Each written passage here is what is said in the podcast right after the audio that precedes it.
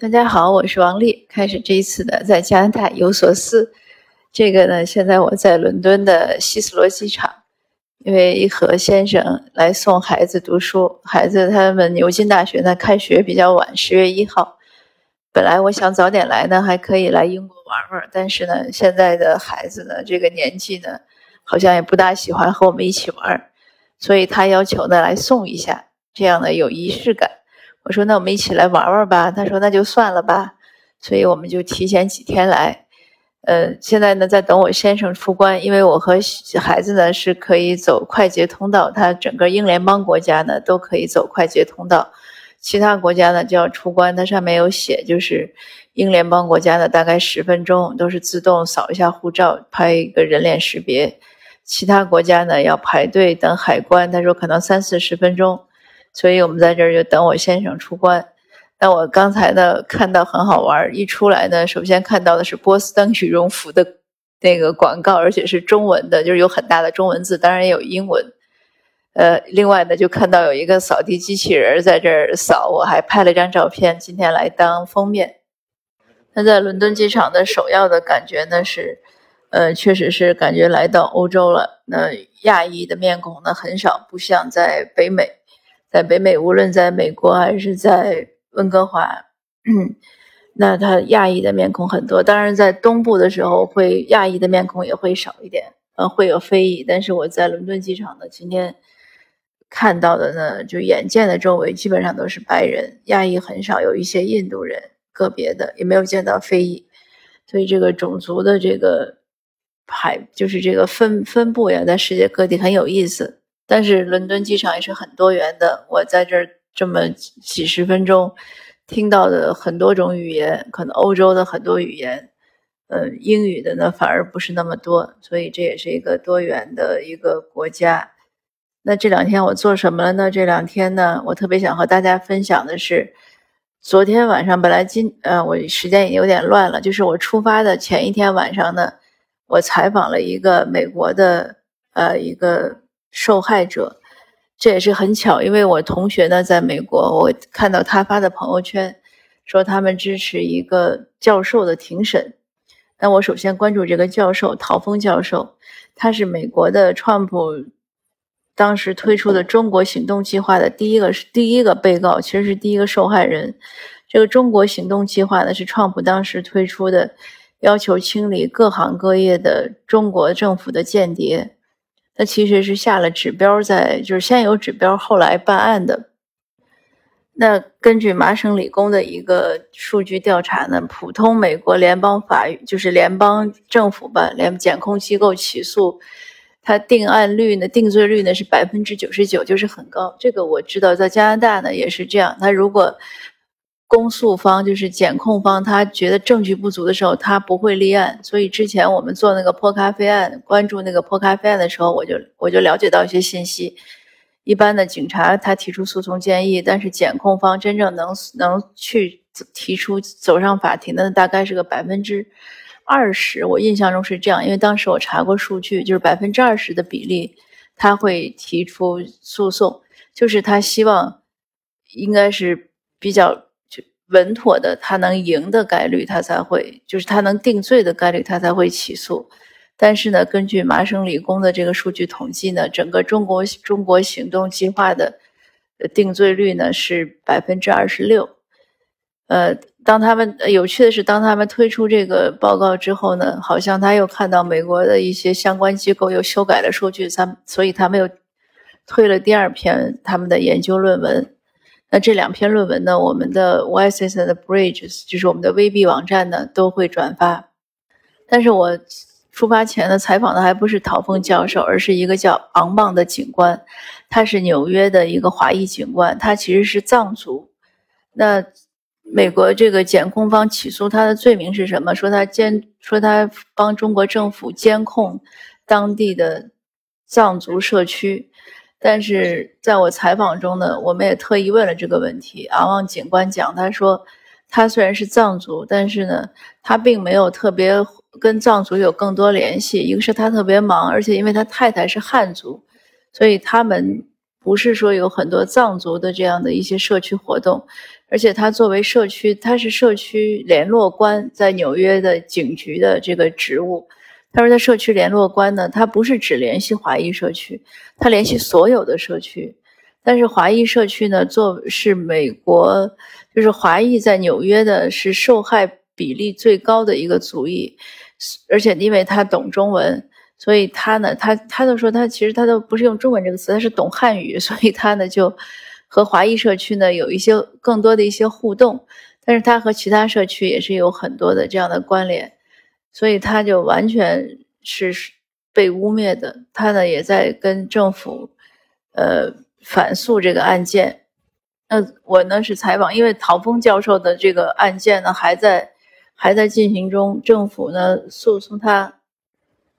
那陶峰教授呢？政府是起诉了他十个罪名，但是九个都是，就是经在在法庭上辩论之后呢，政府都撤诉了。但还有一个罪名，所以他的诉讼案件还在进行，那就暂时没有采访。但是昂旺警官呢，政府的对他的这个已经撤诉了，嗯，但是呢，就是没有没有道歉，也没有让他恢复公职，所以他现在还不能回到警察局上班。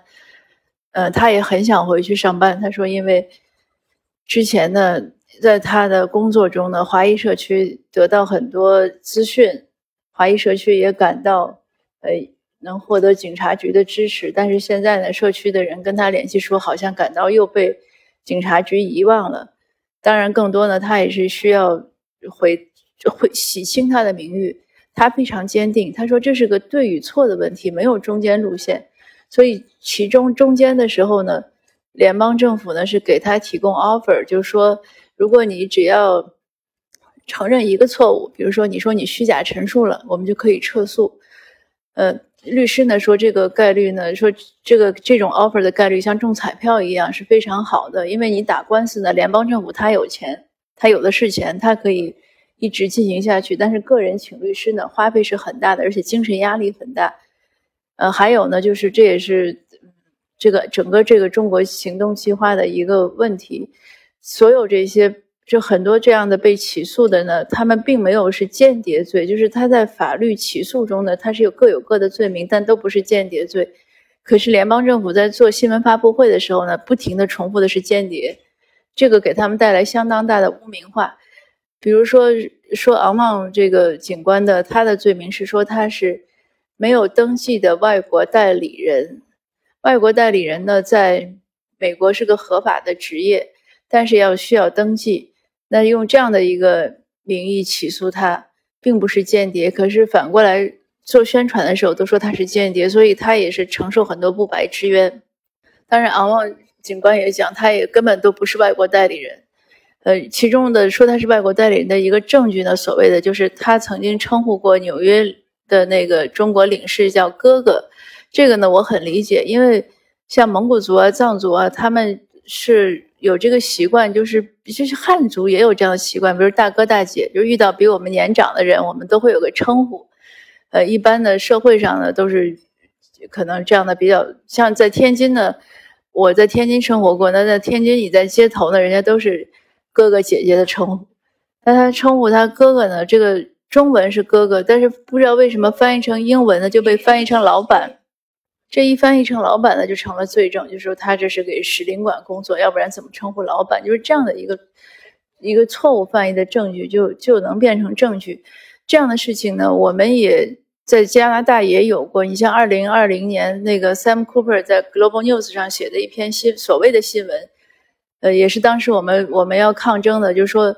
呃，所有的 pandemic 疫情爆发之前，所有的海外华人给呃中国捐 PPE 都是受了统战部的指令，而且他当时很大的一个图片新闻呢，就是翻译说所有的华裔都是武士。他这个是从新华社的一个一句话，新华社那句话呢是说所有的海外华人呢都是抗疫，就是和疫情抗争的武士。但是他呢就说他放在谷谷歌翻译里呢。就没有“抗议”这个词，因为这个词可能当时还是个新词，所以谷歌翻译的直接就变成了所有的海外华人都是武士，他们就用谷歌翻译这个这个事情来当当一个证据。那我都想，我说这是个基本的职业道德，你你第一次谷歌翻译你可能不懂中文错了，当我们给你指出错误的时候，他很长时间还是坚持说他们谷歌翻译，所以他们也不肯道歉。呃，当然后来把这句话这个图片撤了，但是给社会带来很大的不好的影响。这个和美国是一样的，所以当昂旺警官讲了这些事儿之后，我就立即明白为什么疫情爆发之后，当川普说中国病毒 Chinese virus 的时候，为什么北美的仇亚那么严重？因为首先他的他仇亚民众仇亚的情绪的基础还不是 Chinese virus，而是 Chinese spy。因为 Trump 的这个行动，这个所谓的中国行动计划是二零一八年提出的。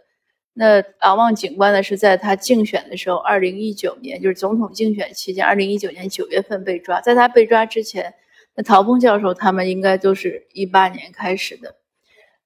所以他经过经过他这样的很多的案件，然后百分之九十的被抓捕的都是华裔，他又不停的在媒体上报是中国间谍，所以这就是为什么在北美积累起来那么多仇恨。当然，现在拜登呢，今年呢，拜登提出来去就是终止这个计划，因为这是美国所有司法历史上唯一一个用国家名称来命名的行动计划，有很很强的这种种族歧视的，就是带风向的嫌疑。虽然拜登说终止了这个计划，但是呢，这个计划可能是不是真的终止了，还值得怀疑，因为所有这些案件呢，并没有停止，他们的错误呢，也没有被纠正。呃，然后还在进行中。这个就是我们为什么反对这种有倾向性的外国代理人。就这个，他因为美国的外国代理人的这种登记制度是针对所有的国家，但是你看，当他特别提出中国的时候，华裔就受到这样的一些打压。那如果加拿大的外国代理人法案呢，就是提出和中国有关，那可见加拿大华裔要遭受什么样的未来？这个前车之鉴，我也不懂为什么有很多有一些加拿大华裔呢还不明白，还在这儿在这儿死磕，甚至有人跟我说：“哎，你又不是间谍，你为什么要怕他这个法案？你让他登记一下，你去登记一下就好了嘛。”我说：“你这是个基本的人权，就像有一些在美国有一些警察就是怀疑非裔偷东西，所以非裔在超市很容易被扣押和搜身。我不希望我。”就华裔说一样的道理，你去做些什么工作，或者你在社会上正常的生活，你就要去登记，这个是对我们人权的基本的侵犯。这个其实它的实质就是怀疑。所以像阿旺警官讲，他说他很伤心的一点就是，他觉得一代移民或者说移民少数族裔移民，不管第几代吧，你你为这个社会做了那么多，他还是怀疑你的忠诚度。因为像阿旺警官，他是参军过、参加过美国陆战队的，他。是在在美国陆战队，而且他是上过阿富汗战场的，他又做了警察这么多年，但他仍然被怀疑忠诚度，这是他非常伤心的。而且在警在 FBI 特警抓捕他的时候，第一句话问他的竟然是说：“你懂英语吗？”那经历过这些之后呢？昂旺警官对这种就是系统性的歧视，他是很敏锐的，就像说佛州禁止华人，就是华非非美国公民的华裔买房一样。他说：“这个为什么是种族歧视？有些人不懂，说，哎，那保护美国领土不受侵犯是对的。他说，那如果这样的话，你应该就是我们觉得是，那你应该禁止所有的非美国公民买房，而不是只禁止中国公民买房，对不对？当你只禁止中国公民买房的时候，你的结果就是，你只要长张亚裔的脸，他都会要求你出示你的护照或者你的你的那个公民纸。”来证明你是美国公民，但是非亚裔他就不需要，或者非东亚裔，或者他看你 last name 他就不需要，那这就是一种区别对待。那一旦这样的话，华裔就就等于和过去带着良民证一样了。所以我们要有一种一种敏锐的意识，就是只要这个有任何区别对待的法律，都是一个不好的法律，我们应该去勇敢的抵制。王王讲警官讲的很好，他说他为什么要反抗，并且要反抗到底？他说这不是我个人的问题，我不是第一个，也不是最后一个受害者，这甚至不是华裔社区的问题。他说你一个国家的法律，你不能，你国际关系不管怎么样，不管你和谁要去 PK，你不能随便去拿少数族裔社区去开刀。那你下次和印度打仗呢？你和巴西要去争争这个第一呢？那你这个我所有的少数族裔侨民，就是少数族裔移民，都会置于一种危险中。这个我非常赞同，所以我我们反对加拿大的外国登记法也是这样，因为他现在那个提案，他是他就是区别对待，他是违背加拿大的人权宪章的，你其实就是违宪的了。那我们应该有这样一种基本的 sense，就是我们维护的是所有人的平等的权利，而不只是自己。王王警官很勇敢。呃，他说我他的奋斗呢，就是希望给其他的受害者一个一个希望，让他们知道他们不孤单。他说，你看 MIT 的那个报告中，那百分之二十六的定罪率，其实有多少是真正的定罪呢？有多少是因为自己主动放弃的呢？或者接受了这个联邦政府的那个 offer 呢？这个都不好讲。所以他说这。在他来看，这是名誉是一个非常重要的问题。但是我如果承认了我没有做的事情，我无法面对我的孩子。那今天的分享呢，就到这儿。我要去取行李了，一会儿就要出机场了。呃，等到文章出来呢，我我会再转到我的读者群。呃，如果您想加入我的读者群呢，可以加我的微信，我会写在下面啊。谢谢，我们下次见。